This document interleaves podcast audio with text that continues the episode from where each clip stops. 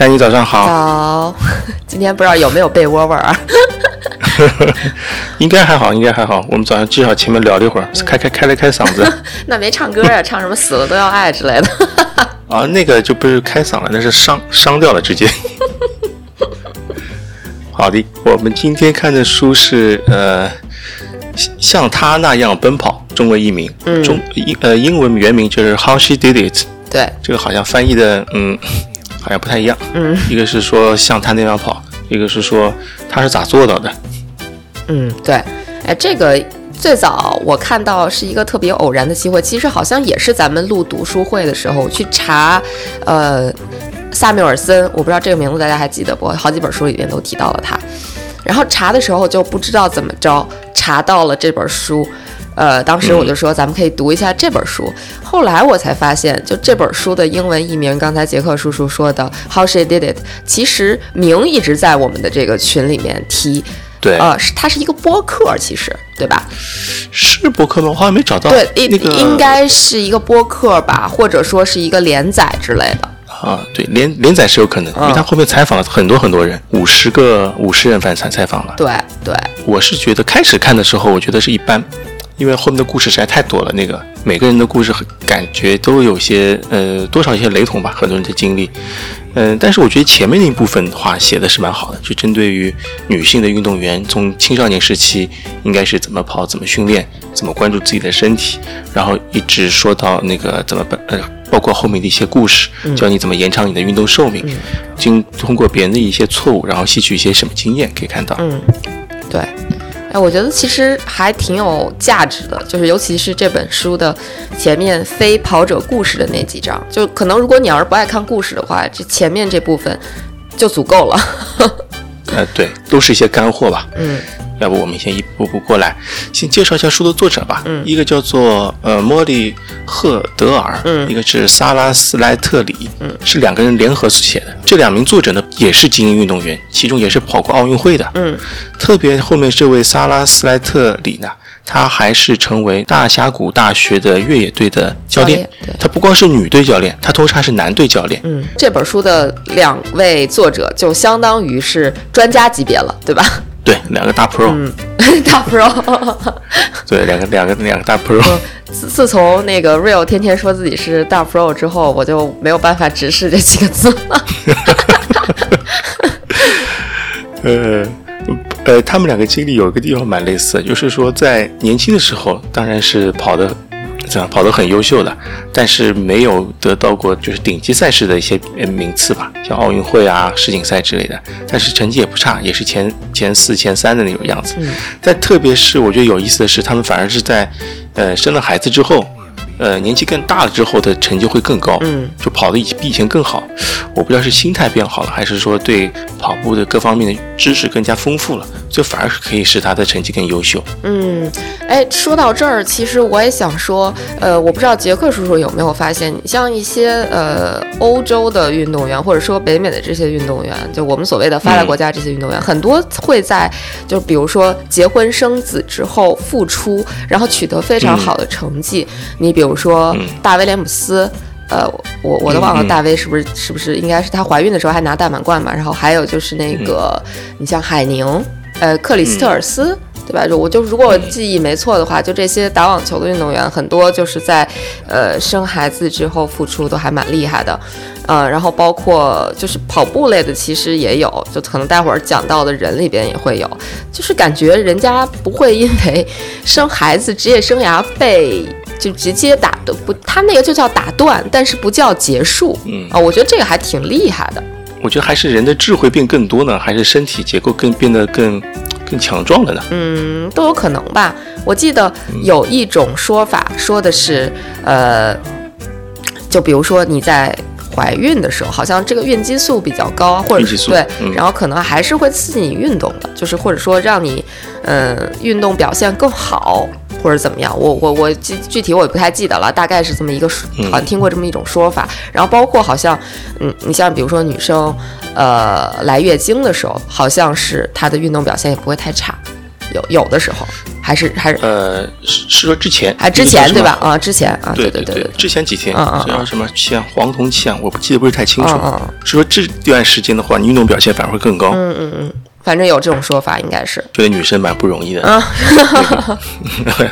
每个月有不方便的时候，然后再加上还有结了婚之后还要生孩子，嗯，这都是会打断，就就像你说的，是个会打断你的运动运动生涯。嗯呃，如果一不当心没养好的话，可能就是终止运动生涯了。对对，其实真的挺不容易的，就是尤其是嗯，真挺不容易。你就是作作作为女性现身说法，就是但凡你那个大姨妈有什么不适，真的是太影响你的日常的这个生活的 routine 了，就就那感觉，就本来你练得好好的，然后突然哎你不舒服了，你练不了了。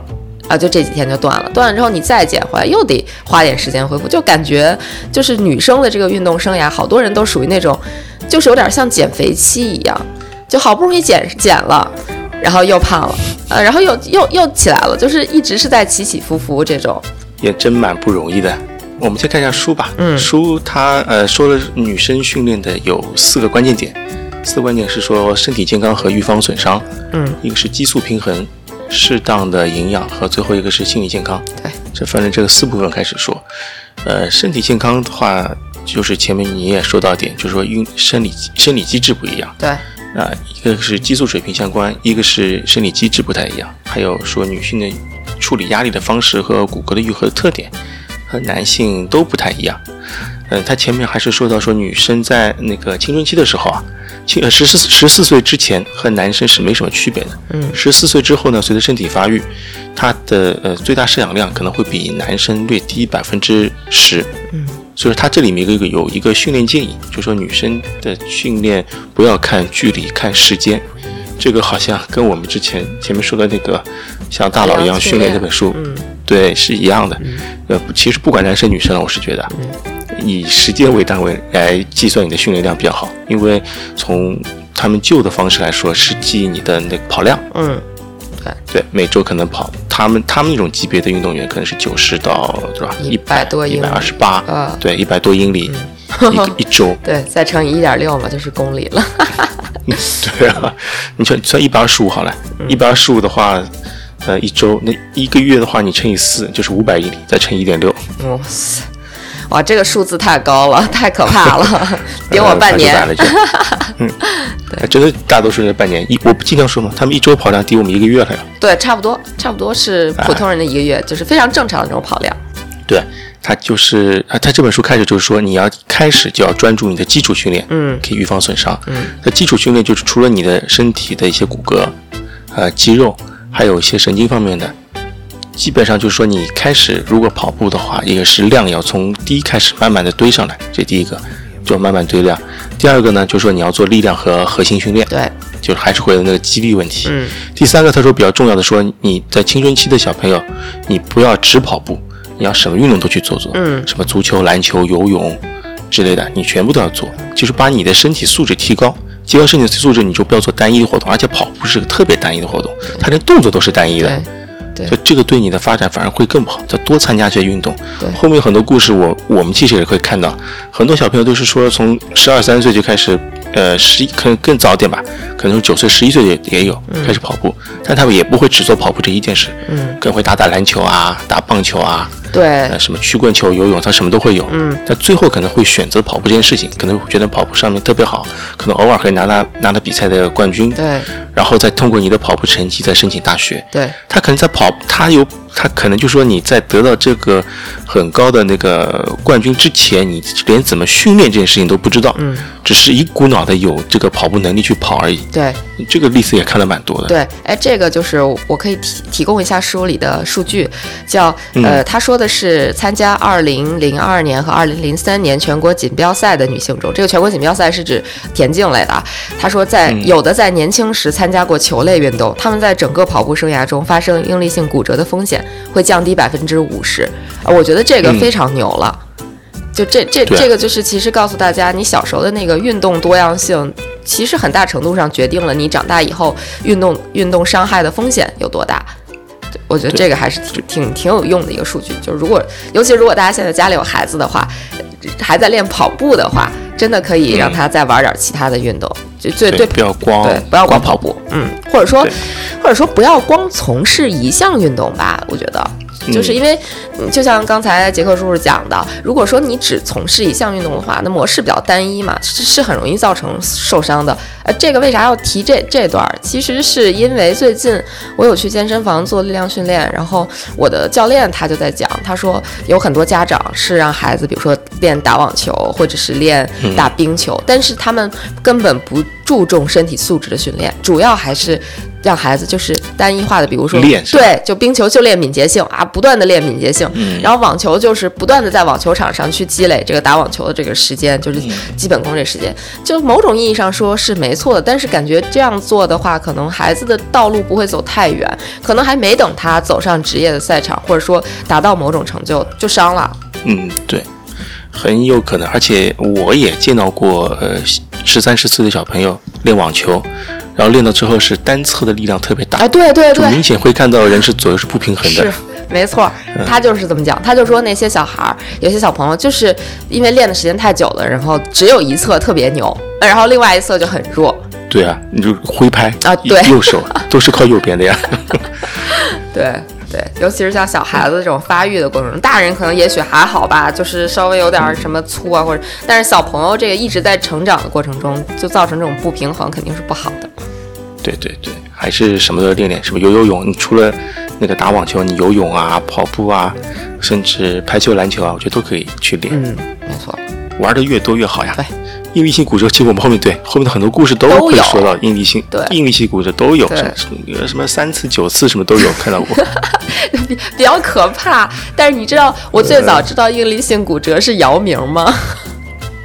啊，这骨就就一直觉得腿酸腿酸。我以前有也是差点被诊断为应力性骨折，因为我这个腿右腿的那个筋骨一直疼，然后就去也去去查了拍片子，然后别人说你是不是应力性骨折，然后拍好去拍了个片子，觉得没事。啊，就就好。那是我是从那个时候很知道这个应力性骨折这件事情的。来源于自己。嗯 对，差点，呃，别人觉得我差点会得这个问题。哦哟，有点吓人。对，哎，对，你说那个骨骼，就是他说的骨骼的问题，还有一个很重要，说你每天多喝一杯牛奶，嗯就是未来患应力性骨折的风险会降低百分之六十二。对我待会儿就去喝。啊，一定要喝，但是从小就要喝吧。啊还有维生素 D 的摄入，嗯它摄入量越高，年轻运动员发生应力性骨折风险也也越低。对就是喝牛奶补充维生素 D，嗯，对骨骼还是健康还是很有帮助的。嗯嗯，对，我就其实小时候特别爱喝牛奶，所以看来我的这个应力性骨折的风险比较低。啊，怪不得你现在恢复能力这么强，是这个有道理啊。哦，那哎，这么说真的有可能哎，就我我我小时候巨爱喝牛奶，就是据我妈说，我基本上就是每天不喝就要玩命跟她。当当水喝的是吧？对，差不多吧，差不多吧。对，就我爸，据说我爸还管那个，就是很小很小的时候啊，就我爸管那个卖牛奶的大哥叫过叫过叫过叫过什么，就是你是我爸什么的之类的这种。求求你卖点给他说。对，就是有我妈讲的，好像是小时候有一天我非要喝牛奶还是怎么样，然后满大街都找不到卖牛奶的。那会儿跟现在不一样嘛，哎，我好有年代感，都是那种就我们家那边都是骑着自行车旁边带俩桶那种。我不知道杰克叔叔见过这种啊场景吗？就是那种鲜我我啊，我肯定没见过，那可能是这应该是在内蒙独有的吧，吧？也许吧，对，就这种。然后骑个自行车带俩桶，从桶里给你拿那种瓢，你知道吗？瓢这个东西好像也很古老的样子，就是呃呃瓢给你弄一桶，然后你回家自己再去就给它煮开了喝这种。反正据说我爸就是说看见那卖牛奶的都都非常的。就是感动，你 说你怎么，你你终于来卖牛奶了，就是再不卖牛奶，我家孩子就要疯了，就这种，就这个挺好玩的。哦，是那种是那种呃散装的新哎鲜牛奶？对对对，散装的，就只相当于也是只卖今天，和现在这种生鲜的卖法差不多。啊，在在城市你看应该没有，因为它没有经过那个消毒处理，哎应该是不会拿出来卖的。啊，是吗？那那我们那边可就真、真是就就是这么干的，就是这么干的。我记得至少卖了很久很久。哦，卖了很久，那你这个补的还应该是相当到位了。这种牛奶城市你都是喝不到的。嗯，这就就就落后地区嘛，我们的这个生活模式就是这样的。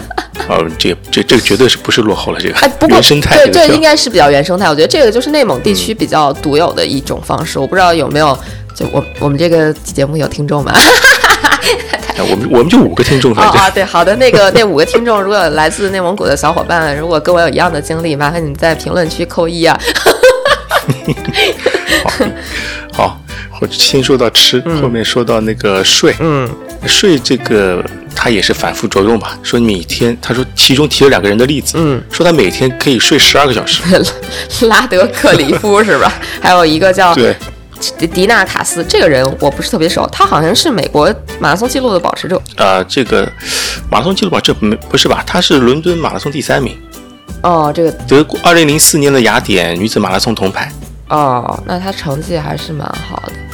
呃，具体成绩我忘了，我好像哦，对，他是他是那个美国目前就是女子马拉松最好成绩的保持者，最好成绩就是嗯。伦敦马拉松上的两小时十九分三十六，没错。对，就是他，啊，就是他，就是他。对我就说这名儿看着有对。点熟，嗯，对，特别能睡，他每天睡十二小时。谷爱凌，但是他的括号，嗯谷爱凌不是十小时吗？啊，那他比他还多两小时。多，哇塞，他他这个多两小时打了个括号，他说不是连续睡十二小时啊，他说还包括那个打瞌睡、哦，睡午觉，哦啊，真厉害，真厉害，有时候因为呃随时能睡着。对那午觉就是随时能睡着，是一种令人羡慕的能力，真的，像在那个我们说那个呃跑出肯尼亚，他们他们也是这样子的呀，嗯。每天除了跑早上跑步，剩下时间就是待着，待着，对对对，待着也是一种休息嘛，对吧？对，就是休息。嗯那睡眠睡眠他说非常重要，他说有一个研究表明，每晚睡五到七小时的高中生运动员的受伤概率呢，是每晚睡八到小时的队友的两到四倍。嗯，就每天多睡两到三小时，嗯，受伤概率会降低一半到四分之一。哎，我我以前也特别爱睡觉，以前，以前要对你体质好啊，，以前以前爱睡。现在现在有机会也是要多休息啊。这个，嗯，现在就是主打一个能随时睡就随时眯一阵儿，就是比如说中午如果有时间，我可能就歪在沙发上歪十分钟啊，我觉得特别管用。中午吃吃完饭是吧？对对对，真的就是在沙发上歪十分钟，或者找一个比较容易坐的地方，然后就十分钟，就就很管用。我有时候中午也是在公司会趴一会儿，觉得好像睡了两个小时，再一对看也就十分钟。是是是，就有好像那十分钟就进入那个深度睡眠了。嗯嗯，对，觉得时间过得特别对快，对而且觉得不可能只睡这么点时间的感觉是。的，是的，是的。啊，这个书里也说到，说睡眠它有两个原，呃，睡眠好主要有两个原因。嗯它第一个呢，有助于修肌肉的自我修复和炎症消退，修复肌肉和消炎。它第二个呢，是有助于修复受损的骨骼和构建新的骨骼。嗯，就说又长骨头又长肉。嗯睡觉。呃，他说是，如果白天的训练是在花园栽种，他说晚上的睡眠就是花园中的植物在生长，就是还是有修很强的修复作用。你睡的时间越长，你的修复的时间也越长。嗯嗯，书中也提到了一些助你睡眠的一些方法。嗯这个方法跟上次说的那个跟大佬跑步也也蛮类似的。嗯什么睡前一个小时不要看任何屏幕啊，嗯什么手说蓝光干扰你的身体啊，嗯但是它这个好像多了一个叫睡前洗个热热水澡，对，它可以刺激激褪黑、嗯褪黑色素的分泌，嗯有助于快速入眠。后面也说到室温降低，它降低到十五点五到十八十八度。打断一下，这你能使你能接受吗？呃，我试过，说实话我试到过，就把空调、嗯空调开到十八度左右，嗯然后呢稍微盖多一点，啊，就一晚上都这样吗？对，就这样子，就是你盖多一点，就是温度打低一点，可以让你睡得更好。对，我是听说过，就相对凉一点的时候，你睡觉睡得会比较香。但是最近嗯就夏天嘛，因为太热了，但是我日常都会呃直接开到大概二十五点五到二十六度这样。但我每次开到二十五点五，就是因为我睡觉就在家睡觉，一般也不盖被子了。夏天的时候开到二十五点五，基本就能后半夜冻醒，所以。二十五度就冻醒啊？对，就是不知道为什么，是我们家空调太足了嘛？就就真的二十五点五度，大概到早上四点、就必须要盖被子了，就是没有办法不盖被子，只穿睡衣的情况下睡着就会被冻醒。你试着呃，卧室房间的门留条缝，我不要关严。我不止留条缝，我还开窗睡，就是我一般都是开空调开窗，你你是住在山里的是吧？可能吧？你搬家搬山里去了吗？搬霞姆尼去了。呃，对你你这样的，你家里看看有没有温度计啊？搞个温度计看看，看看那个时候是不是真的是二十五度？哦，那可能空调假的，回头温度计瞧一瞧。啊，对，还有那个风不要对着身体吹。嗯，我都调最小风，最小风速。最小风二十五度，晚上能冻醒我，我是不信的这个。有没有人现身说法跟我一样的？但是真的就是，呃，倒不至于说就是冻醒，我可能说的夸张了，就是有点冷，感觉到冷，就也许能睡下去，但是就是不睡的话，就得就或者说就得这时候就得拉一下被子，就是毛巾被啊什么的就得盖上了，不盖上就睡不下去了，就得起来关空调。我我这两天温空调开到二十二度，哇，可以可以在不盖任何情况下就睡觉，不盖都行。哇塞，我你那那你这个抗抗寒能力还是比较强的。不不没没觉得冷啊，这个问题是。哦，好吧。啊，不过这点和现在跟国家宣传的那个节能节能减排可能有点冲突啊。嗯。可我们国家建议是天热的话开到二十五到二十六度。但我们这里书上写的是十五度到十八度。嗯。呃，看个人情况吧。我是觉得现在这个天如果开十五度的话也蛮夸张的。嗯，是是是。这肯定要冻醒的。对对，这肯定要冻醒的。对的对的。嗯。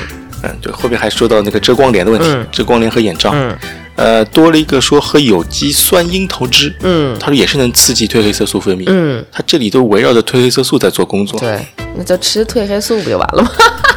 不不用费这么大劲儿了，不是？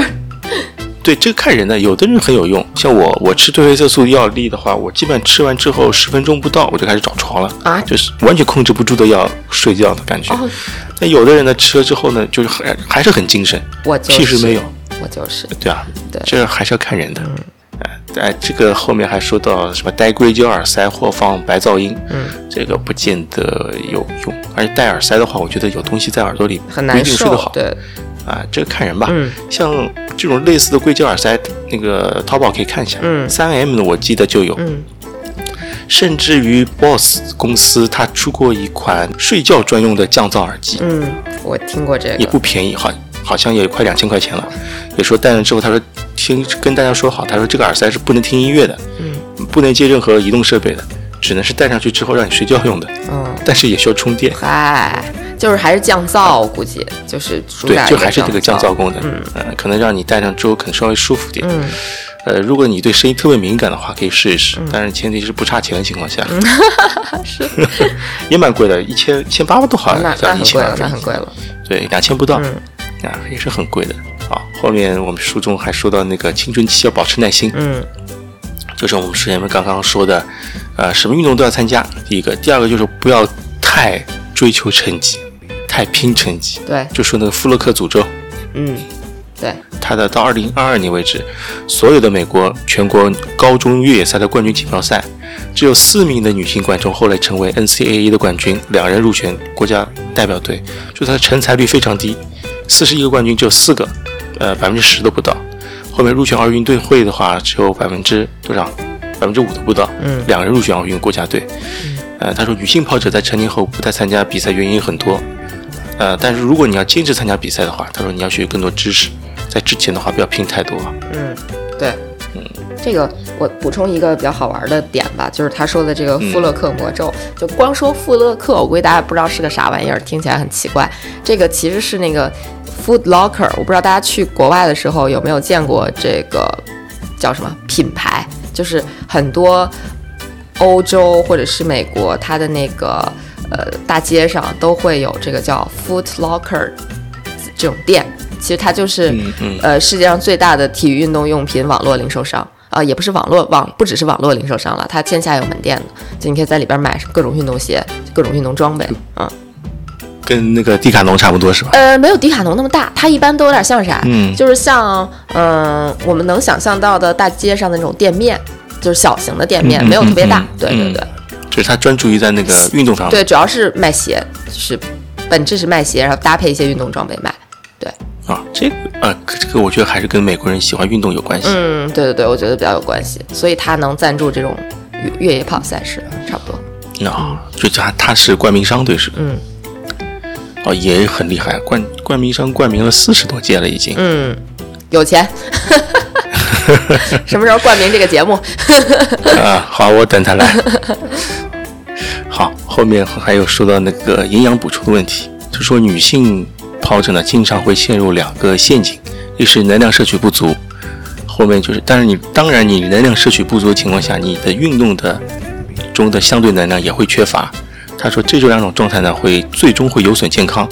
呃，这个应该就是呃，经常我之前应该看到的话，跟叫做女性运动员的三连针，嗯，应该是说的是一件事情。嗯，它的起点就是能量摄取不足。对，能量能量摄取不足的再起点就是说一个身材管理，很多人觉得要瘦，嗯，对吧？一个是要瘦，一个觉得好像我轻一点的话，我的运动表现会更好。对，一种是主动这么要求的，对，一种是被动这么要求的，就是很多教练就是说你太胖了，嗯，你要再减重，嗯，因为他。对美国来说，身体可能没有像怎么说呢？不能有像亚洲人这么呃苗条吧？嗯，他们都是很有的，可能是比较粗壮型的。这种这种运动员如果碰到那个严格点的教练，会让你减重。嗯，一旦让你减重，你能量摄取不足。嗯，然后身体中的呃训练中的能量也相对缺乏，然后过度过度减重的话，最后可能会导致他说内分泌失调，嗯，月经紊乱或闭经，甚至于精神障碍。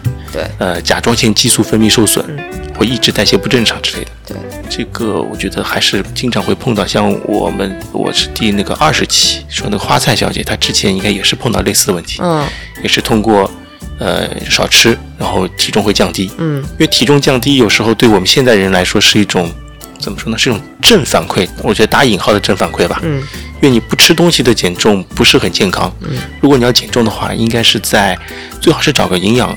营养师吧，帮你配比你的食材、食物，每天吃多少蛋白质，多吃多少脂肪，多少碳水，碳水是必不可少的，多少蔬菜等等的一些维生素，找人帮你配比好。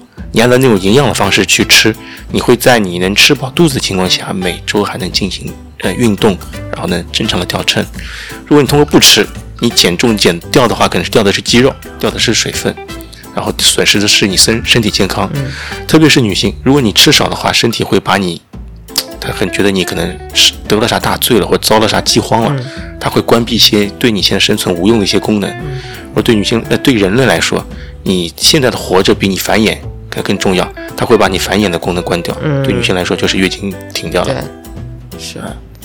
我这个其实听起来还是挺严重的，就嗯，为运动这件事儿付出的太多了，就是这个感觉。哎，是啊，嗯，那个。还是要，我觉得还是要那个摄取到正确的知识吧。对对对，因为我们现在信息的爆量太多，嗯，大家都可能想通过一招鲜或一个什么招，嗯，把一个事情解决。对，短视频其实也是这样子，我是觉得，就我今天教你一招。就我什么百分之九十会做错的什么什么动作，对吧？对对对。我教你一个，是 这种很多。我教你一招，你有这一招的话，你什么都能解决掉。对。但很多很多事情呢，是看一个全面的。你看一招的话，它这一招是对的，但如果你把这一招用在你的生活中的每一个点上，那可能就是不对的。我我觉得，呃，就像跑步来说，很多人会经常会问你，对吧？你跑间歇的时候是该原地休息好，还是慢跑好？嗯，对吧？经常会听到这样的问题，然后你告诉他个答案，然后说你这是在这种情况下的话，你原地休息会比较好。好，比较好，我知道了，我后面所有的我都原地休息，因为这个这个这个好处。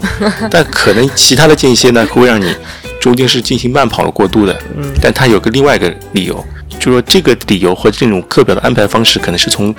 完整的一个周期是周期上来说，它有它的道理的。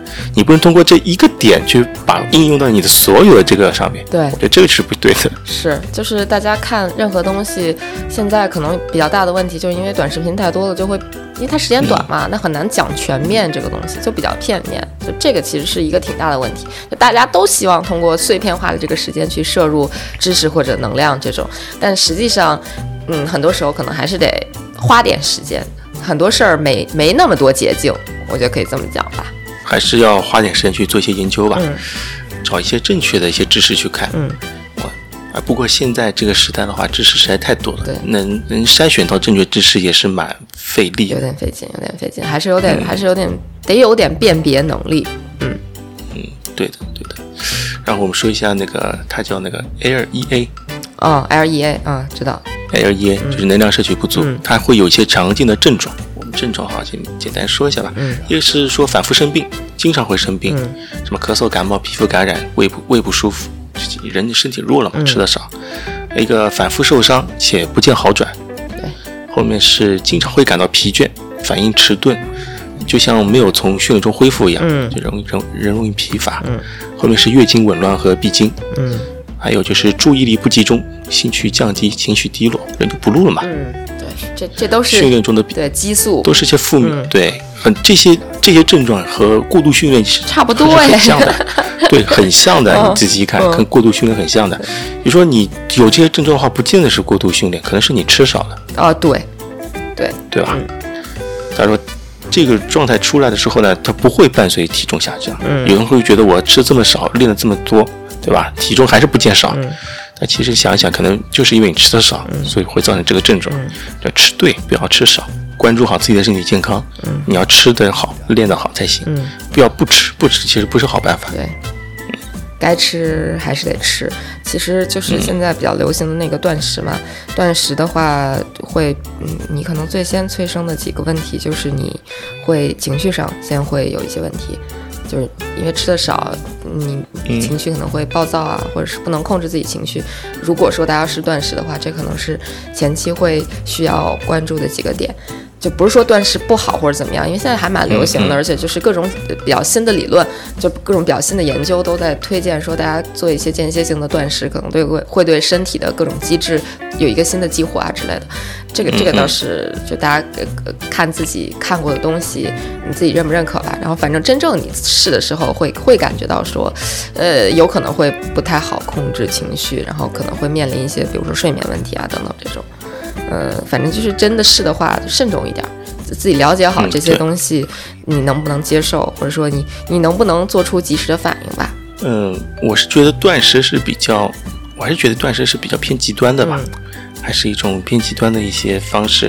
呃，最早的话是一些畅销书是不停在提这件事情，什么轻断食啊之类的，说断食有多么多么好。它这些好处，我是觉得是当时是人类是食物比较缺乏的时候，嗯，不得已才会这么做的。现在食物不缺乏，然后如果还是这么做，可能身体会，我是觉得身体不见得会马上适应，这是有个过程的，大家一点点来，不要不要急于太多，因为畅销书总容易把自己的一个观点包装的非常有吸引人，说服你，对吧？不然它不会成为畅销书的。这个畅销书它还是有它的一个套路的。对对对，嗯。其实包括，呃，其实是像我们之前那个说的那个《像大佬一样跑步》这本书，我后面也是看出一点点像畅销书的感觉，因为它很多理论，就是说说出来之后呢，它会包装一个小故事给你，一个故事会佐证它的它这个理论是正确的，然后呢，它会在佐证自己观点是正确的前提下呢，然后给你一点点这观点可能是有错的可能性，啊，这个我觉得大家还是要再分辨一下的，并不是所有的理论都是怎么说呢，完美无缺的，还是有它的适应性的。它后面，嗯，对，后面就是说的是营养问题。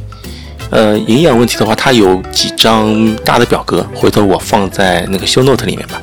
说的是宏观营养素和微观营养素。宏观微营养素，它就说是碳水、蛋白质和脂肪。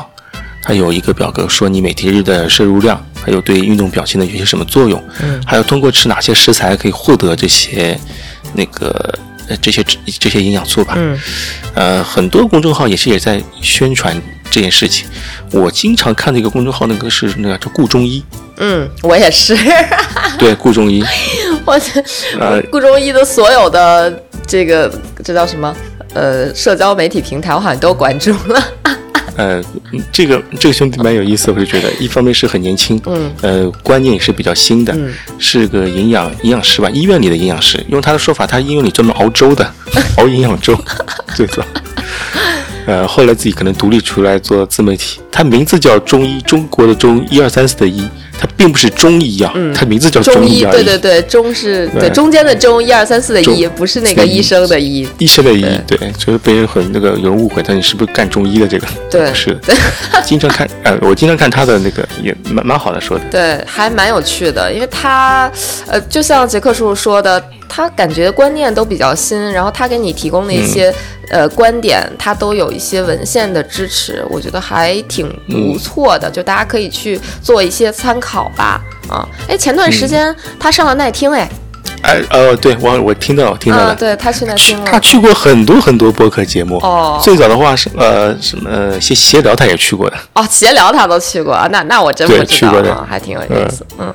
嗯，说的表情，我觉得这可以关注一下。嗯嗯。他对他来说，我我我看了一下的感觉，对他来说，食物就是什么碳水啊、蛋白质啊，什么各种嗯那个维生素族群啊，那个小绿粉，嗯嗯嗯，看到小绿粉、嗯嗯小绿粉的那个，他说这个人类食物中都有，你不用特地补，补多了你也吸收不了，然后一个个个给它数落下来，反正对，蛮有意思的。是，哎，那个，哎，那个小绿粉，我可能在他没进中国之前我就喝过，哎第第反正吹的神乎其神，它不就是维生素什么什么什么对什么？第一批智商税那个，嗯，然后现在家里还有半桶没喝呢，这个过期了，你都。应该过期了，很久以前了，大概一九年吧，有点早了。那会儿小绿粉确实还没进中国，我就在喝了，就是而且就有朋友一直在讲说啊这个特别好，如何如何，然后嗯，然后我就喝了一段时间，没有感觉到什么区别，呃，信则有吧，嗯，很多东西都是。可能是我喝的还不够久，对，小玉粉有段时间在播客界也有打广告的呀，嗯很多人都帮他做宣传。对对对，那那可能我喝的不够久吧，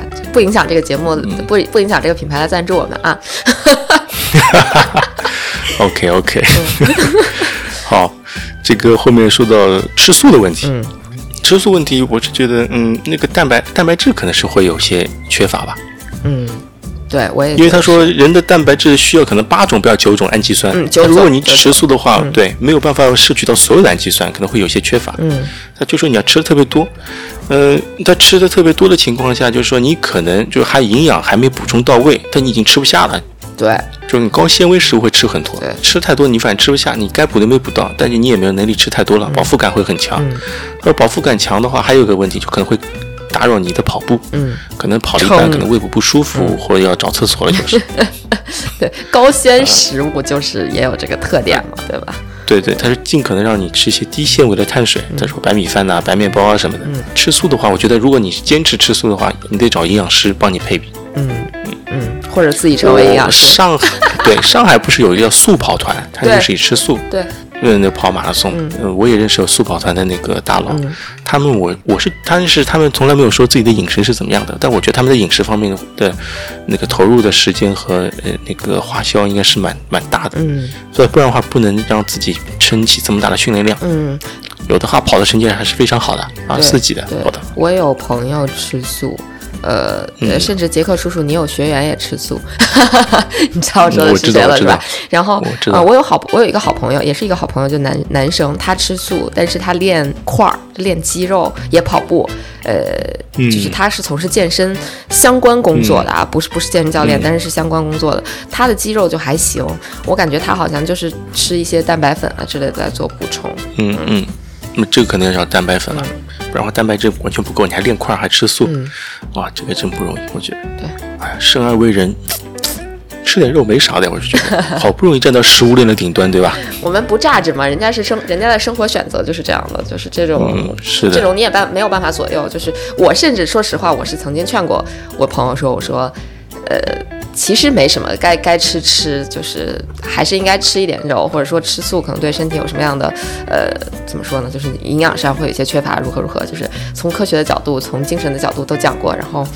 并没有什么卵用，对，就觉得还是成年人还是尊重他人的选择，人家喜欢吃素，人家愿意吃素，那是人家自己的选择。对对对，我是觉得这么做很不容易啊，这个。对，我我觉得非常不容易，因为我自己吃过 一一个月的素吧，就当时就是非常。怎么说呢？不能叫偶然，反正当时的情况大概就是说，我因为有有一个有一件非常重大的事情，然后嗯。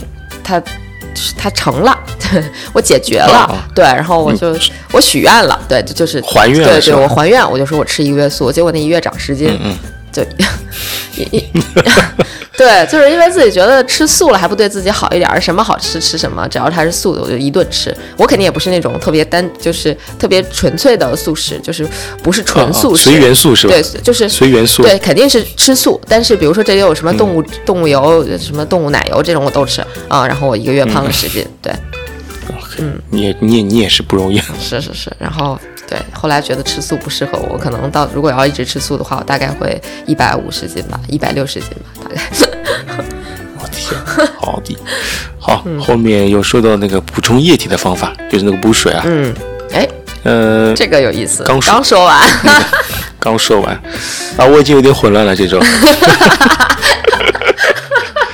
OK，呃，说就是说，不管怎么样都要喝水，对吧？对通常要喝很多。它肌肉的百分之七十是水，嗯就是你的体液流失超过体重的百分之二的时候呢，身心就会受到受到影响。嗯他说，如果你体重五十四克，那百分之二的水差不多是一升热水啊。如果天热的话，跑一小时，这个一升水就没了。嗯嗯嗯，就是说你的补水的方式呢，是说你在训练前就开始要不停的喝，还没跑就还是要喝。他建议呢，每千克可摄入五到十毫升的液体。呃，还说到尿液的颜色应该呈淡黄色。对，这个是有个表格可以对应的那个小便颜色的 阿姆斯特特朗朗表格，阿姆斯特朗表格的。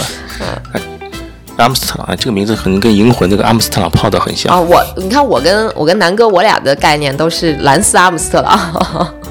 训练中的话，液体是每到十五到二十分钟也要喝一次，就喝水，特别夏天一定要记得补水，特别是有时候课表，比方说让你连续跑九十分钟，你不要不舍得停，你停的话没事的，每二三十分钟补一下水，哪怕停下来补水，我觉得都是很有必要的，不要去硬顶啊。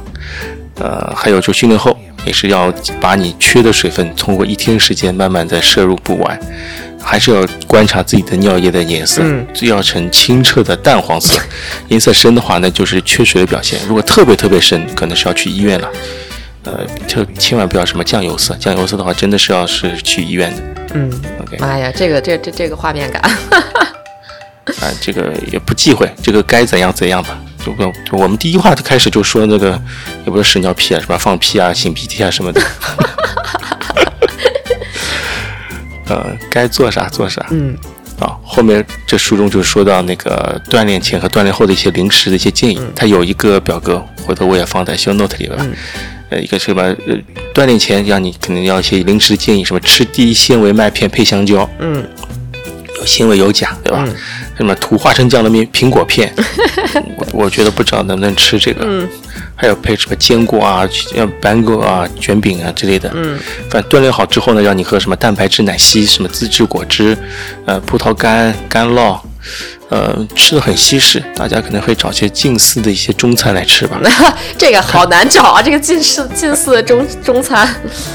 嗯，看大家习惯吧。其实很多东西，呃，他这里说的一些零食，说是看上去像西餐东西，其实平时我们都会在吃的东西。我是觉得，嗯，对对对对对，我我准备待会儿那个录完去爬个楼，爬完楼回来吃一下这个呃鹰嘴豆，鹰嘴豆 没有泥，啊，鹰嘴豆，就就是豆啊，就就是豆。我从山姆买了个呃盐焗鹰嘴豆，我估计应该不太好，因为一听是盐焗，它就盐盐分肯定是多了的。但是我觉得日常当零食吃问题不大，呃，待会儿就吃。补点钠吧，对对，不怕，正补啊，平时吃的够咸了。够咸，那就 那你自己看吧。嗯哎，好，后面说到心理健康问题，嗯就是简单说叫树立信心，不要跟自己比，不要和跟别人比。嗯，树立信心，嗯，树立信心这件事情，他说你要选择对信心的定义啊，不要太追求完美，啊，也不要太焦虑啊。嗯，这个其实说说简单，其实做起来也嗯也不是很简单，要取决于你平时和哪些人多聊天、多谈。如果那个人的话，如果你的教练是比较 tough 的、比较强硬的人，你可能和他谈这些事这些事情呢，他可能会盲目的鼓励你。呃，找一些合适的人聊聊天吧。嗯实在不行，找心理咨询师也可以。找心理咨询师不见得是有你心理问题才去找咨询师啊，师，对，可能对可能会疏解你平时的情绪，我觉得是很有好处的。嗯啊，找些找些合适的人谈谈，专业的人谈谈。嗯。呃，设立什么合理的目标，嗯。呃，做好对成所有事情呢做好准备，嗯。呃，把一些事情做细，呃，有的他们有的他们说有的比赛的准备呢，他们说是除了从你赛前的训练开始，就是几个月之后开始之前开始准备这场比赛，一直到你比赛相近的时候，前一周前两周该做些什么，比赛前一天两天该做什么，比赛前一个小时两小时该做什么，他说甚至于到比赛前一分钟两分钟该做什么，他们都是有一些很经验能力在里面。嗯这些准备的东西有可能是要通过跟一些怎么说呢，年有经验的呃跑者和运动员去学习，可能会跟更多的好的教练去学习啊。这个很多经验性的东西，呃，也也不太好说吧。我们之前不有说过跑步前的什么三十五个不能做的事情啊？对，说的也是类似的东西吧？对，也是类似的东西吧。呃，还有说到以过程为导向，嗯。不要把目标集中在你的结果上。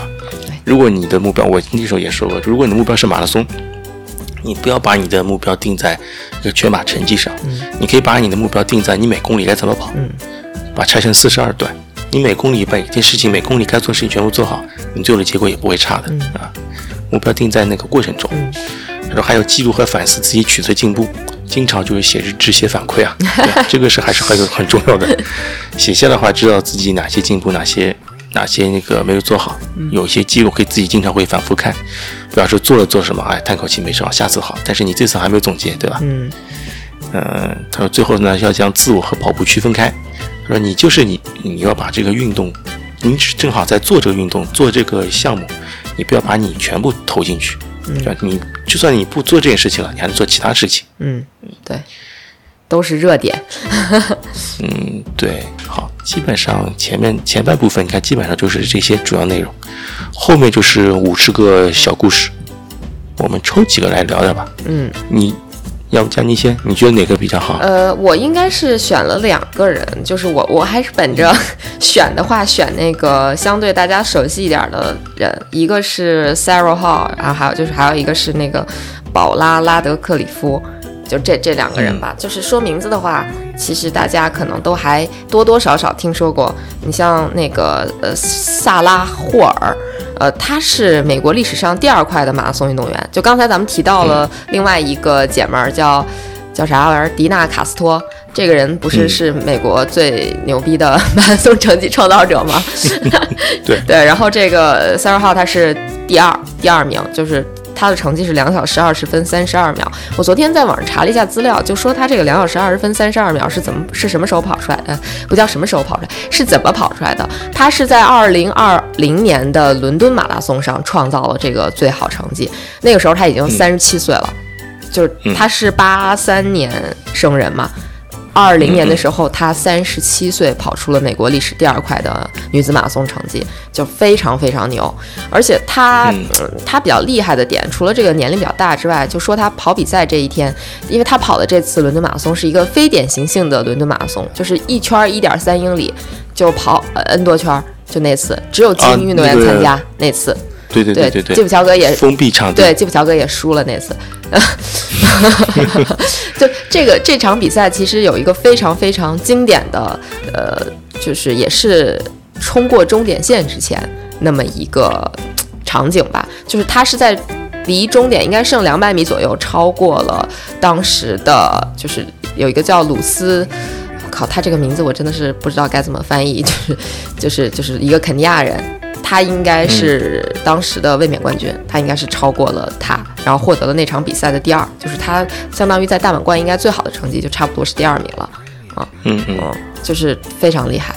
而且他他跑这个比赛的时候，当时也很逗。他应该是跑在第九圈的时候，就是跑到你看一点三英里，第九圈跑到十一点多英里的时候，他把手表扔给了她丈夫，就 是她丈她丈夫是她教练嘛。当时他们就感觉运动员一般扔表，大概率是因为就是觉得跑得不好，可能要退赛。但事实上，她当时的身体状态非常非常好，就是要用那种我觉得就是。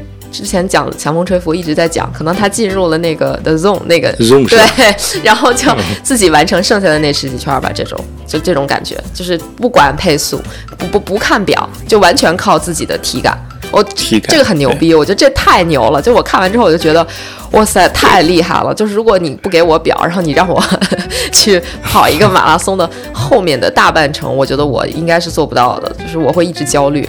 但但他可能进入到那个状态之后，其实就没有这种感觉了，嗯，然后就那正常说吧，其实他五岁的时候就开始踢足球，八岁的时候开始打篮球，这个就跟刚才咱们讲到那个是一样的，嗯，从小就开始做一些球类运动，嗯，相当于降低受伤风险嘛。然后他他也是七年级的时候就是决定参加越野赛，你看，其实他咱们看这很多故事里边，就好多人都是就是喜会参加小时候参加越野赛，对吧？对，嗯，但是他们那个越野赛应该是美式越野，对对，应该就是个 CC 啊，就是。啊，对对对，跟那个呃叫什么 Country 什么呃 cross 呃 country，cross country，对对对，cross country，对就那种美式越野，就是咱们老说什么美式越野赛道，美式越野赛道是啥啥意思？其实就是平平坦，相对比较平坦，可跑性比较强的这种越野赛，就是我一般会。土路我觉得就是吧，对，就是我们常说的土路。土路对对对，它还不是那种土路，就不是那种啊剧烈上升、剧烈下降的那种，我们可能叫山路了，它就是土路对，对，然后他在这本这本书里面基本上也分享了，他说他的这个心路历程吧，他比较害怕失败，就这是这是他最可能最大的一个弱点吧。就是当时嗯嗯。说了他跟那个、那个沙拉尼弗拉纳甘之间的对决，嗯，他们也是从那个就是有美国有一个著名的网站叫 Let's Run.com，也是一个有点像国内的什么跑野啊之类的那种，有各种跑步类资讯的一个网站，嗯，然后当时他在 Let's 对对。Let's run 感觉像虎扑，呃我去看过，呃，像虎扑嘛，就我觉得它像垂类的吧，垂类的那种网站吧，对对对，垂类的网站。对，然后他他说他当时害怕失败，主要是因为他在这个网站上看到了很多留言，对他抱很大希望，结果最后他比赛里就拉胯了，然后就很伤心。嗯，但是他后来就是就越来越害怕失败，就越来越害怕失败，就是这个好像是一个累积，就情绪这个东西是会容易累积起来的这种感觉。嗯嗯，然后后来他还拿了富勒克的冠军嘛，就这个 说什么富勒克魔咒，基本上就是成才率很低嘛。刚才讲，嗯嗯嗯，对，他因为拿了富勒克冠军，就进了斯坦福大学。我觉得这个太牛了，这我看的时候特别羡慕，就是靠着特别牛的这种体育成绩进入到了顶尖的学府去学习嗯啊。对，我觉得还挺厉害的。然后反正国内现在好像也是这样子，对对对，其实机制是一样的嘛，就是你成绩越好，你能进的大学是越好的。呃，对对你比如说杨倩嘛，就就咱们都比较熟悉的东京奥运会的女子女子这个她是哪个？射击，对，射击的冠军，然后她就是清华的嘛。嗯，就就比就是现现在可能都是这种机制了，所以南哥让多多去学射击了，可能目标就是杨倩吧。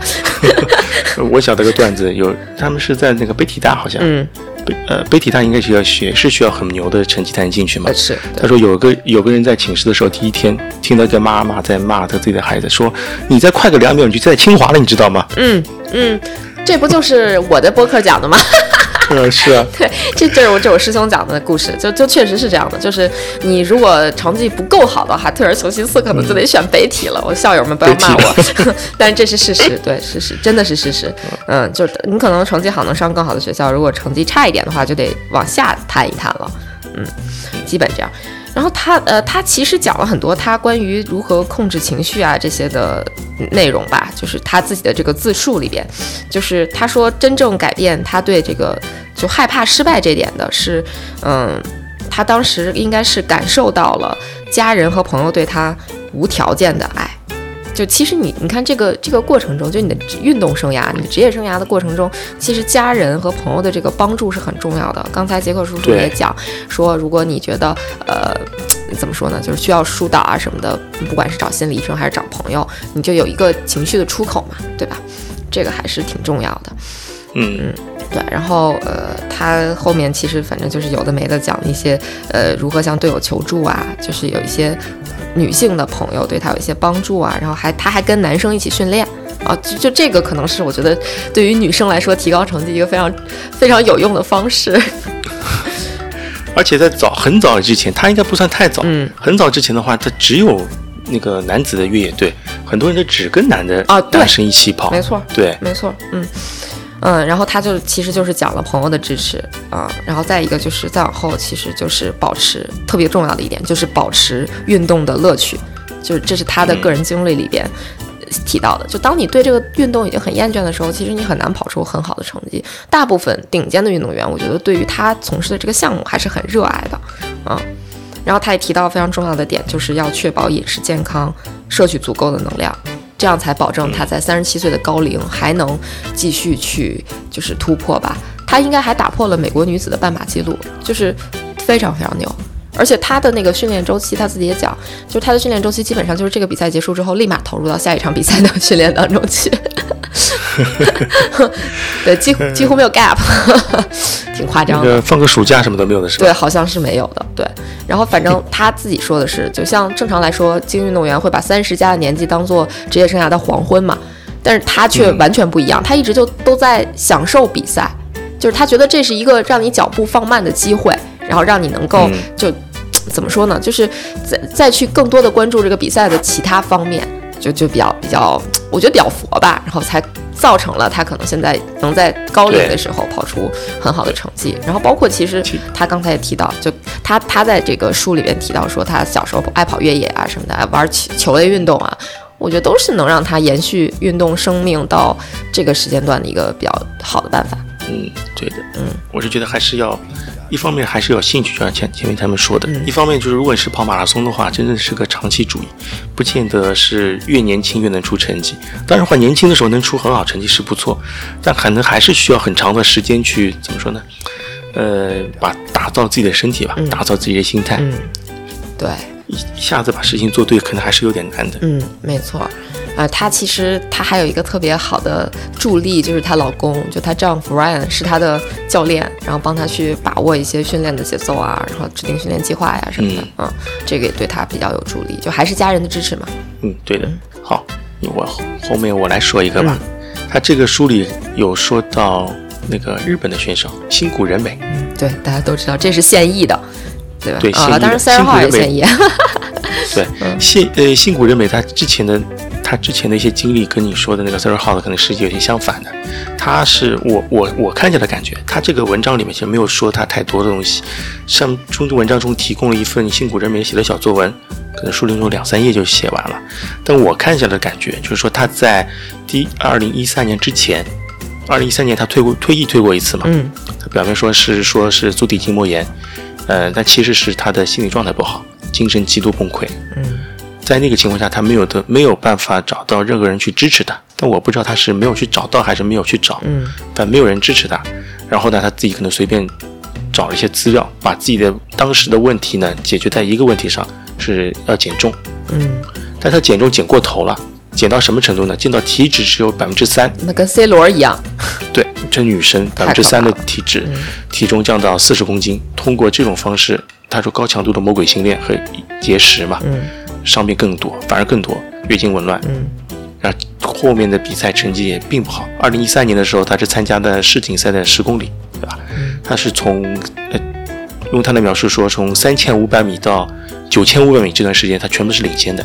他最后五百米被人反超，那一年的冠军是迪巴巴。嗯，迪巴巴跑了三十分四十三秒，他的最后的成绩是排名第五，三十五分五十六。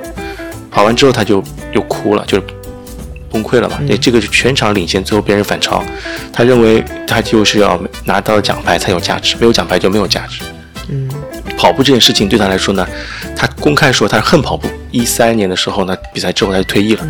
退役之后呢，他就回到企业团里面做一些文案工作，文员了，做一些嗯跑步相关的一些编辑。之后呢，他就是说一三年退役到一七年的时候呢，耐克就重新邀请他重返赛场，但是他觉得嗯。他是觉得跑步，他恨跑步，但又离不开。他只要再再去进行跑步，在第二次的时候他会比较好，找到了正确的教练，找到正确的人，耐克给他提供了一些正确的支持吧。之后呢，他反而他成绩比他之前跑了会更好。就你说对，更好。重返之后更好，他中间等于说 gap 了四年啊五年了。一三年退役，一八年的话重回赛场。中间 gap 了五年，他在多哈世锦赛，呃，一万米的跑到银牌。最有意思的，我是觉得在二零年，二零二零年的一月份，他是觉得他自己的训练量和亚洲顶尖水平差不多了，啊，和非洲顶尖水平，不错，说错，水平差不多，非洲差不多，他去跑了个休斯顿半马。休斯顿半马，他其实是以赛代练，破纪录，对，破纪录，破了那个日本的纪录，提高了四十八秒，夺冠，成绩是一小时零六分三十八秒。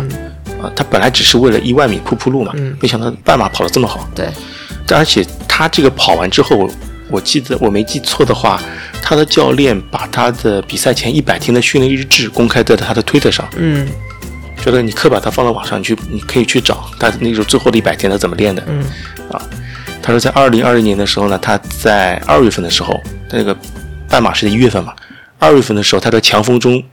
跑出了十五分零七秒的五千米的 PB，还并且夺冠，嗯，然后别人称他为怪物奔跑者，就这么强的风还能跑出这么好的成绩，啊，在当年的十二月年底，他又获得了日本的一万米的冠军，三十分二十秒，嗯，啊，嗯刷新日本纪录。然后别人打了个比方，他说这场比赛他的成绩有多夸张呢？夸张到他说除了第二名，他是第一名嘛，他除了第二名，把从第三名到最后一名所有人都套圈套了一圈。福气。嗯，对，后面就后面就不说了，反正后面成绩也是很好，在东马上他也创，呃，去年的三月份，东马上他创下了个人 PB，就是，呃，两小时二十一分十七秒，全场第七，日本第二，对，本土第二。所以说他这个他这个经历来说，我是觉得，就像你前面说的，有人支持。嗯，他这是开始是没有人支持，嗯但后来品牌支持之后再回来，对，又有人支持，我觉得这个还是非常重要的。有一个支持是非常重要的，嗯一个是正确的支持也是很重要的。他开始就是不知道嘛，他就把所有的问题归咎于太重了，然后减重减到这个程度，四十公斤体重，百分之三的体脂，嗯，而且他训练量又不低，日本人训练量高也应该大家应该都知道的，对对吧？把自己练废了，等于说，嗯如果你在这种练废的情况下，你能跑出成绩，他可能觉得自己可能是做的对了，可能还继续下去。嗯，中间这个成绩没有跑好，嗯，因我不觉得，呃我觉得是不是因祸得福吧？嗯，但他这个祸可能纠结了，或者是影响他时间蛮长的，从一三年到一八年五年，他最后能走出来，我是觉得还是非常好的。嗯，通过很多媒体上的一些照片，嗯对吧？他的笑容也笑的会更多了，对吧？对不像以前一直哭丧的脸，人很严肃的很状态，嗯，这个我觉得是个反例吧。嗯。好，后面你还看的那个，就是后面其实还想讲一个是，就是刚才说的宝拉拉德克里夫。其实其实这个名字我估计只要是但凡你看一眼马拉松直播，你都应该知道这个人，因为他原来就相当于是前马拉松世界纪录保持者，而且之前是两项马拉松世界纪录都在他手上，一个是混合的，一个是纯女子的嘛。呃，这这两个世世界纪录都是他，都是他的，就是后来应该是被科西盖他们打破了嘛。就他非常非常牛，这这个他是一个英国人啊，就就一说英国人，就大家可能就明白我为什么说非常牛，因为基本上。就是马拉松世界应该是记录这方面，或者说中长跑界记录，应该是都是被肯尼亚、埃塞俄比亚这些人去包圆的。然后他作为一个白白人，呃，就是能够保持个记录，保持这么长时间，就就非常牛。但是他这个人比较惨的一点是，他四次参加奥运会全部都失败告终。就是这是他职业生涯里边可能算是最大的失败吧。虽然他手握两两曾经手握两项世界纪录，而且他拿过两届世界越野赛冠军，两呃三届伦敦马拉松冠军和两呃和三届的伦那个纽约马拉松冠军。就你光看这成绩已经非常牛了，还拿过世锦赛的马拉松冠军，就实力绝对是。就是实力卓绝，但是就是命运有些坎命坎对我看了这个 命太苦了，对，命太苦了，有些坎坷。太苦了对对对，他、他其实他的经历还算简单，就是因为他小时候就是因为他爸爸是个跑者，在他能够加入跑步俱乐部的时候，九岁就立马加入了当地的跑步俱乐部。但是这其实对他职业生涯也是一个非常好的事儿，因为在他日后的职业生涯里，他的教练就一直是给他支持的，就又提到了可能支持这这一面吧。然后，嗯，他上大学上的也是英国最好的体育大学吧，就就是就在我看来是英国最好的体育大学，就是拉夫堡大学。拉夫堡大学应该是地位相当于在在英国类似于北体吧，好的，不应该说体育专业类似北体吧，就因为我好多嗯嗯同学朋友都是拉夫堡毕业的，嗯、好，对，就是都会去那边深造，所以这个学校就是在体体育这方面是比较顶尖的，啊、然后他一般在你看他在拉夫堡的时候，主要是呃也是跟男生一起跑步，他这这个他也提到说这个方法是绝对有效的，在学校俱乐部的交叉训练和男是和男生一起跑步，嗯，和男生一起这个还是很有竞争力，对对，很有竞争力。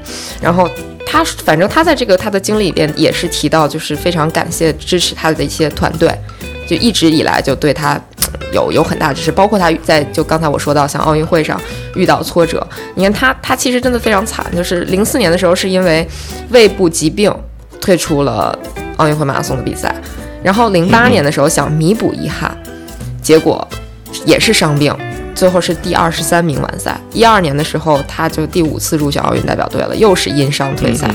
所以基本上就是说，每隔四年，他就跟就跟来大姨妈似的，就这这这个时间，这个形容可能不太对吧？但事实上真的就是就是每隔四年他都要遭遇一次滑铁卢，就这个其实对他的身体精神都是一个非常非常重大的打击啊。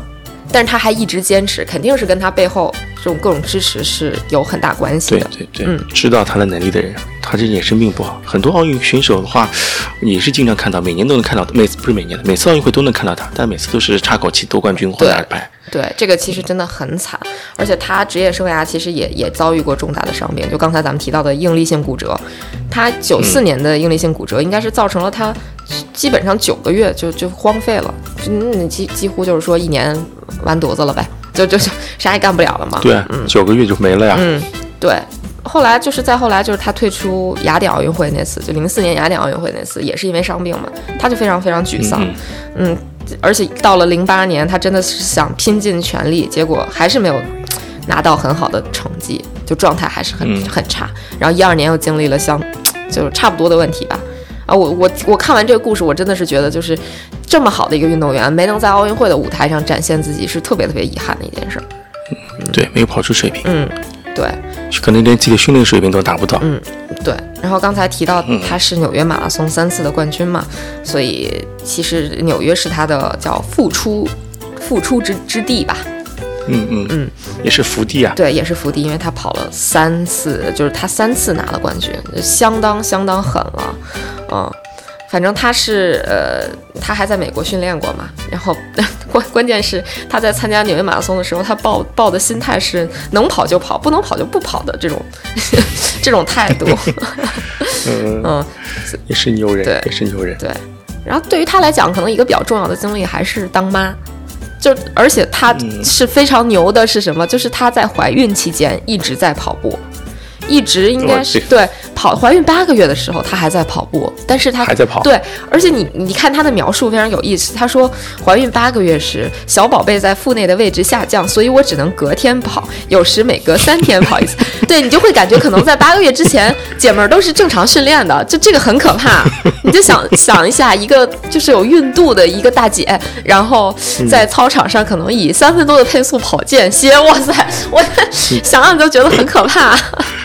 嗯，可怕。嗯，而且她在孩子出生之后十天就已经开始恢复慢跑了。太牛！我觉得这个，我不知道是不是因为那个他们那个骨骼跟我们真的是不太一样，嗯，对，真不好说。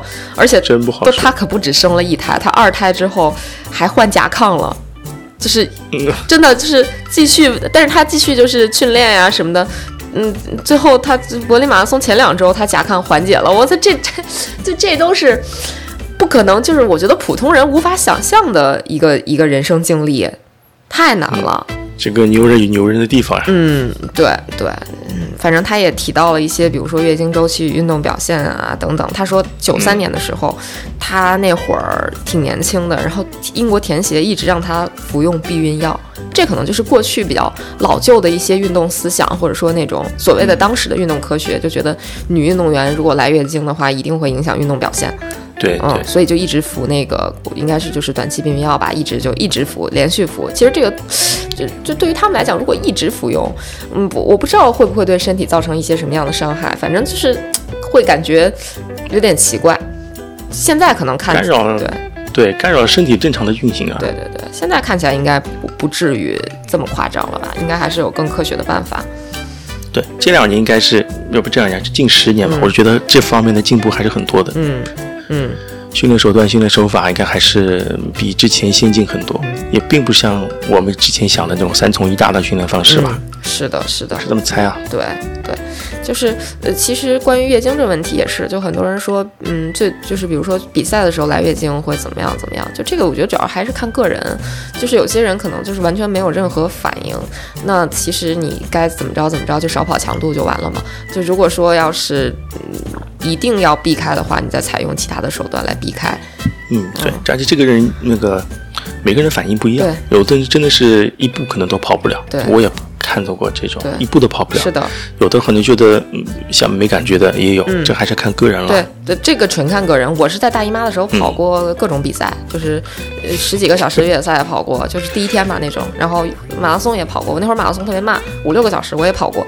我是没啥事儿，呃，但但是也有人就是即使是运动，它可能也不会对她的这个月经期间的身体状态，嗯，造成多大改变。因为我是属于比较改变比较大的，我有一段时间是相当夸张，上吐下泻来月来月经，然后我就什么都不敢干。嗯嗯但是后来就是因为跑量大了之后，竟然好了，不知道是不是因为跑量啊，就是综合了其他因素，可能还真的因为跑步就没事儿了，就就问题对，可能可也有可能是的，身体更好了。嗯，对，就感觉还好，然后就没什么事儿，嗯所以这就是个体差异嘛。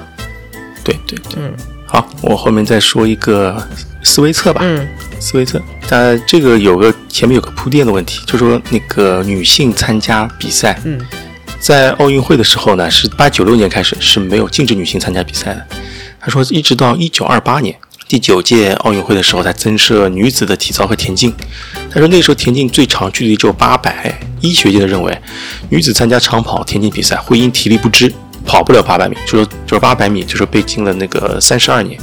到了一九八四年开始呢，才会有一千五百米的女子最长距离比赛。嗯就是八四年，其实离我们现在也不是太太远吧。这个时候，后面我们虽然说到那个斯威策，斯威策是在呃是第一次跑完波士顿马拉松正式比赛，以正式参赛者身份跑完波士顿马拉松的女性。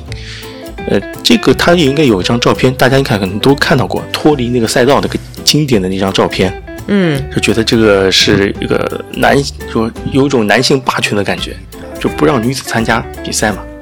但实际上呢，把他拉走的人是赛事的总监，他这个人是很执拗的，对，暴脾是个暴脾气啊，是，对，生前也是一个跑步运动员，嗯，呃，生人。前可还行，是吧？是出生前，呃，对，出生前，说错了，是苏格兰出生的前跑步运动员。嗯他就是他体育画报人说他是什么？是波士顿马拉松先生本人，波士顿马拉松先生本波是吧？对对，他是一直，因为他本来就是像志愿者一样，嗯，呃，对他来说，他这个把波士顿马拉松看得很神圣，对呃，别人不，任何人是不能玷污这个赛事的。对，就说在他在拉开斯威策跑步这件事情之前，他有些哪些事情啊？这个这个场比赛是一九六七年的，他说在一九五五几年的时候呢，有一个人 cosplay cosplay 穿个脚蹼，嗯在那个跑步嘛，他直接冲过去把别人扑倒，然后差点被对直接被人扑倒，他差点被指控袭击未遂，就别人已经告他了。他说如果有人的那个，还有一年呢是别人是打扮成山姆大叔，他直接把别人那个也是打追打下去，往别人脸上泼水，把别人赶走。如果有人 cosplay 呢，或者穿的那个奇怪一点，他就直接把人赶走了。他就觉得这个赛事不能这样子被他搞得乌烟瘴气，对吧？嗯，这个是很古板的那种老式的人，是真正的老实人，他就连 cosplay 都不接受。对但是在那个情况下，如果有个女性在赛道上，她肯定是怒不可遏的，对，就是直接把她他觉得是有人违反了比赛规则，这规则，对对，怒不可遏的直接把她向这个斯威策拉走，推的一半的时候把这个手套还还拽走了，那个天很冷嘛。然后这个时候呢，因为斯威策呢，他是所有人都支持他做这件事情，嗯，还是回回到那个支持问题，对，包括他他老爸也支持他，嗯他还有教练，教练也支持他，因为他为了这场比赛进行了很严格的训练，最长距离跑得过三十公里过，嗯啊，他他被人推搡的时候，他教练冲出来帮他维护嘛，但他块头没那没那个那个大，那 个没 没没人家大，那个叫森普尔大，他直接就是被他推倒了。然后这个时候她男朋友来了，她男朋友还要还要牛了，两百多磅的前橄榄球选手，打不过他，直接就是把那个把人把他那个保护好自己女朋友，把人给轰出去了。嗯，我觉得这个还是蛮那 个正能量的。对哦，不是橄榄球，哎，对，对，是橄榄球选手，而且是练那个练球的，就田径场的练球，太可怕了。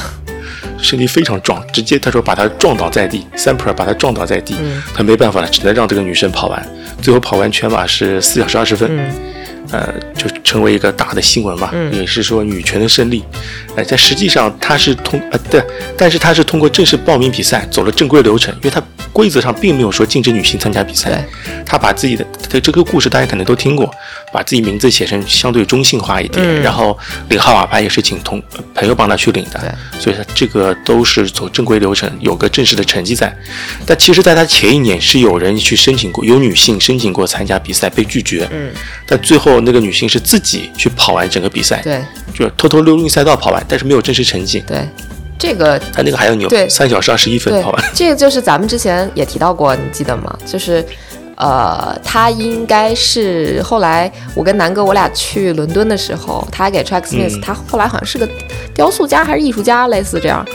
有点这个关系，然后跟 Track Smith 还联名做过奖杯，为伦敦马拉松做一些宣誓，就是叫什么 campaign，对对为为 Track Smith 的伦敦马拉松呃活做动做 campaign，对对对对对。你说就是那个偷偷溜进赛道的这位对，应该是他，Bobby Gibb，对对对，呃，吉布嘛，对。嗯，对对，吉布。是的，啊，这这也是很牛的两个人。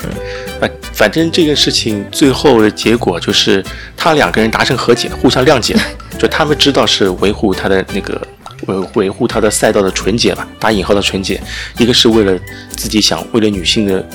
女性发声，跑一个真正有女性的一个比赛，呃，结果是其实最后这两个人呢还成为好朋友，嗯，这这呃一直到化敌为友，这个 对化敌为友，对，也是很正能量的。呃，斯威策最后是也是进行了正式的一些马拉松比赛的训练嘛。最后的他在一九七四年的时候是获得是马拉松女子冠军，对，成绩是三小时零七分，对吧？嗯。呃，好像最后还是破三的，好像跑到。嗯，他应该最最好成绩应该是三小时以内，呃，我还跟他合过影呢，哦，你厉害的，啊、就是我啊对她跟她老公，嗯、我跟她就是我们一块儿去参加过一个 party，然后嗯，好像不太正经的样子，但是波士顿马拉松的一个，啊，我忘了是 after party 还是还是一 pre party，反正就是一块儿跟他合过影，我见过他挺多次的，还蛮多次的，嗯，啊，他的经历也是蛮传奇，我是觉对，得。而且人特别好。啊，，对，我看到了，他的最好成绩是七五年，就第二年、嗯跑到二五幺，嗯嗯，他后来基本上几乎每一届波士顿马拉松都还是会去，然后去给比赛做一些宣传啊之类的。嗯也是传奇人物。对这个对，他自己，因为他当时呃去报名波士顿马拉松，给了他号码牌不是二六幺吗？呃后来他自己还成立了一个基金会，就是这个二六幺。二六幺，对，很大年纪，他出来跑好像找了二百六十一个人一起跑。嗯，对他，他其实干过很多，就是因为他这个应该是慈善嘛，慈善基金会，所以他其实做过很多相关的工作。哎，也是 也是个传奇吧。女性这方面，我觉得还是被男性压制了太多时间了。嗯好，要不我们今天就到这儿，嗯，好的，这没少聊是吧？没少聊。就是这样巴巴的聊了一得一个多小时吧，嗯，对，一个多小时，嗯，时时长足够好，。你 时长足够，你去爬楼吧。好的，好好好啊，嗯，好拜拜拜拜再见拜。再见再见。